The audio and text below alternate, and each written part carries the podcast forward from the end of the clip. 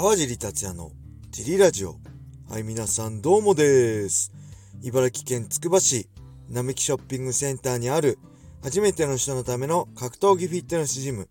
ファイトボックスフィットネス代表川尻がお送りします。えー、ファイトボックスフィットネスでは茨城県つくば市周辺で格闘技で楽しく運動した方を募集しています。体験もできるので、ホームページからお問い合わせをお待ちしてます。はい。そんなわけで今日もよろしくお願いします。えー、っと、あ、ちょっと宣伝させてください。えー、本日ですね、21日、えー、そして22日、えー、12時からね、えー、ベラトールバンタム級ワールドグランプリ直前スペシャルっていう番組が UNEXT と、えー、YouTube で配信されます。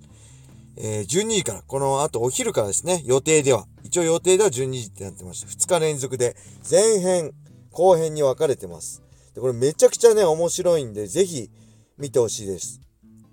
えー、ジャングルポケットの3人です。太田さん、おたけさん、斉藤さん。そして、えー、ほのかさんね。えー、モデルのほのかさんと、えー、5人でやってます。めちゃくちゃ面白いんですよ。ジャングルポケットさん、さすがっすね。さすがって僕に言われてないですけど、プロってすごいなぁと思いました。で、その中でね、なんと堀口選手も特別出演してくれてます。リモートインタビューで現地から、えー、インタビューに答えてくれて僕ね、結構答えづらいんじゃないかなってことズバッと聞いちゃったんでね、結構面白いです。で、この、この時のほのかさんもね、め、あの、すんごい面白いんで見てください。あの、堀口選手とのリモートインタビューの初っ端から見てください。ほのかさんめちゃくちゃ面白いんで。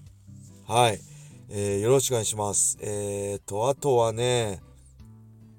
えー、やっぱあれですね。えー、ベラトール、今週末ね。ベラ、あ、ごめんなさい。その他にもね、もう一つ多分お知らせ、その時に、えー、お知らせがあると思います。これも、えー、ベラトール関係、堀口選手関係でお知らせがある。皆さんにとってもね、すごい面白いお知らせがあると思うんで、それも含めて楽しみにしていただければと思います。多分、え、僕が聞いた話では21日12時から、えー、発表するとのことだったんで、この、えー、直前スペシャルの番組と一緒に発表されるんじゃないかなと思いますね。はい。あとはね、その解説。僕はね、この日本でアメリカで開催されるね、堀口選手のベラトル279を、えー、生中継で解説するんですけど、なんとね、現地でね、毎回、このベラトールの解説をしているのが、2010年、えー、僕が大晦日、えー、戦ったジョシュ・トムソンっていうね、元 USC、元ベラトール、で、ストライクフォースの元ライト級チャンピオンですね。の人がやってるんです、毎回。だからなんか縁を感じますね。ベラトール。現地ではジョシュ・トムソンがやってて、えー、こっち日本では僕がやってるっていうね、ちょっと嬉しいです。で、ちなみにね、もう一人、ジョシュ・トムソンと、えー、ストライクフォースでね、えー、ナンバーワン、ナンバーツーだったギルバート・メーレンです。僕も2011年、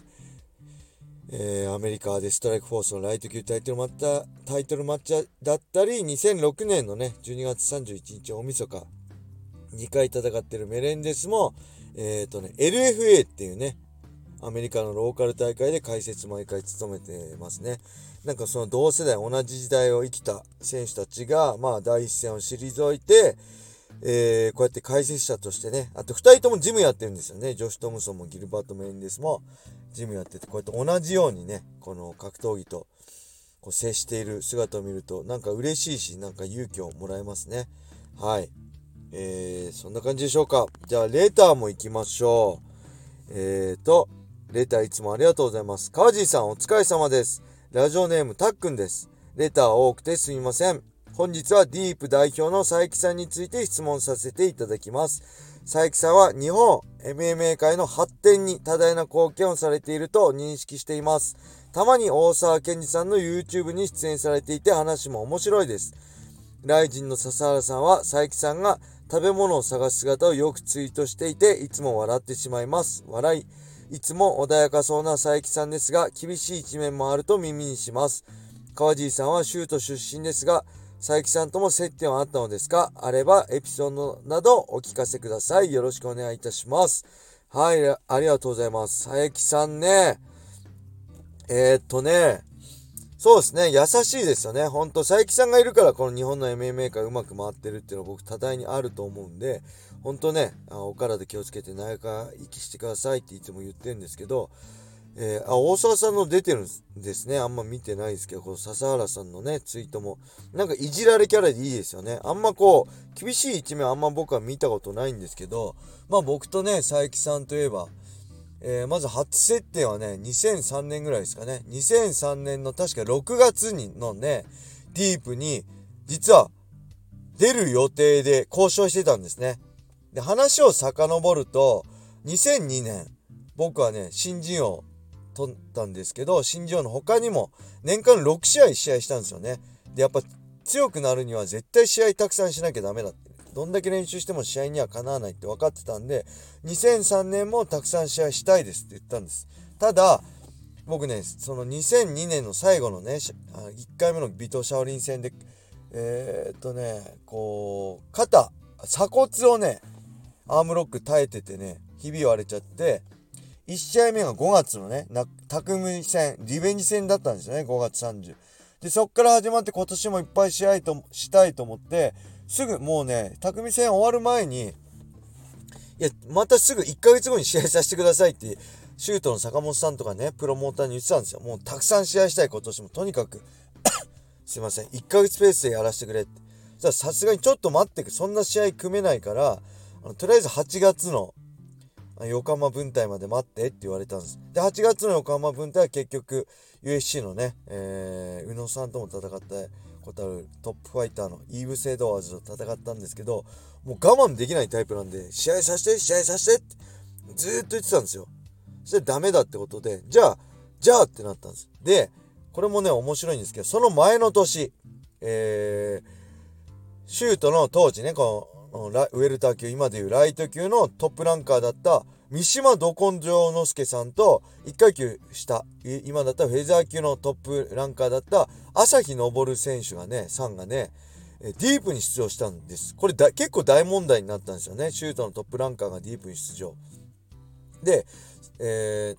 その時ね、三島さんは伊藤隆文さんとやって、えー、一本勝ちしてるんですよね。で、パンクラスの伊藤隆文さんと、シュートの三島さんがディープで戦って、三島さんが一本勝ち。で、これ伊藤さんがめちゃくちゃ悔しがってね、もう一回やらせてくれみたいな。まあ、こんなのだって暴れる。いや、ここやって発狂するぐらい悔しがるんですよね。で、その流れが2002年の、多分秋ぐるとか冬ぐらいにあっての2003年で、あ、なんだ、じゅ、あの、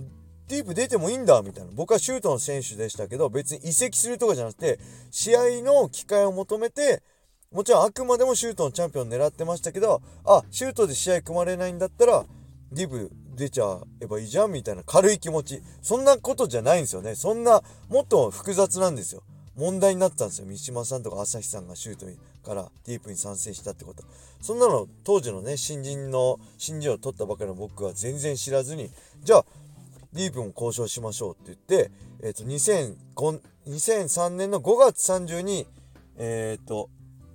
匠戦が内定もう決まってたんで2003年の6月ぐらいのディープに参戦を狙ってて交渉したんですよね。でそこでえっ、ー、と僕からはじゃあ僕シュートの選手で三島さんシュートのランカーじゃあ伊藤ね高海さん三島さんともう一回やりたいんであれば僕倒してからやればいいんじゃないって思ってじゃあ伊藤選手とやらせてくださいよって言ったんですよ。あのディープ側に。これ僕直接じゃあマネージャーを通して。そしたら、マネージャーを通して、お前が伊藤と面白い試合できんのかって言われたって来たんですよ。佐伯さんかわかんないです。誰から言われたのか。お前ごときが伊藤選手と戦って面白い試合できんのかよって言って、違う選手ね、誰だ、もう名前忘れちゃいました。ごめんなさい。違う選手で来てたんですよ。こいつとやれみたいな。何を舐めやがってって、俺もまだ若くてギラギラしたんで。なめんなよ、この野郎とか思ってやってやるよと思ってたんですけど、えっ、ー、とね、その、2003年3月かな3月30とかかなアブダビ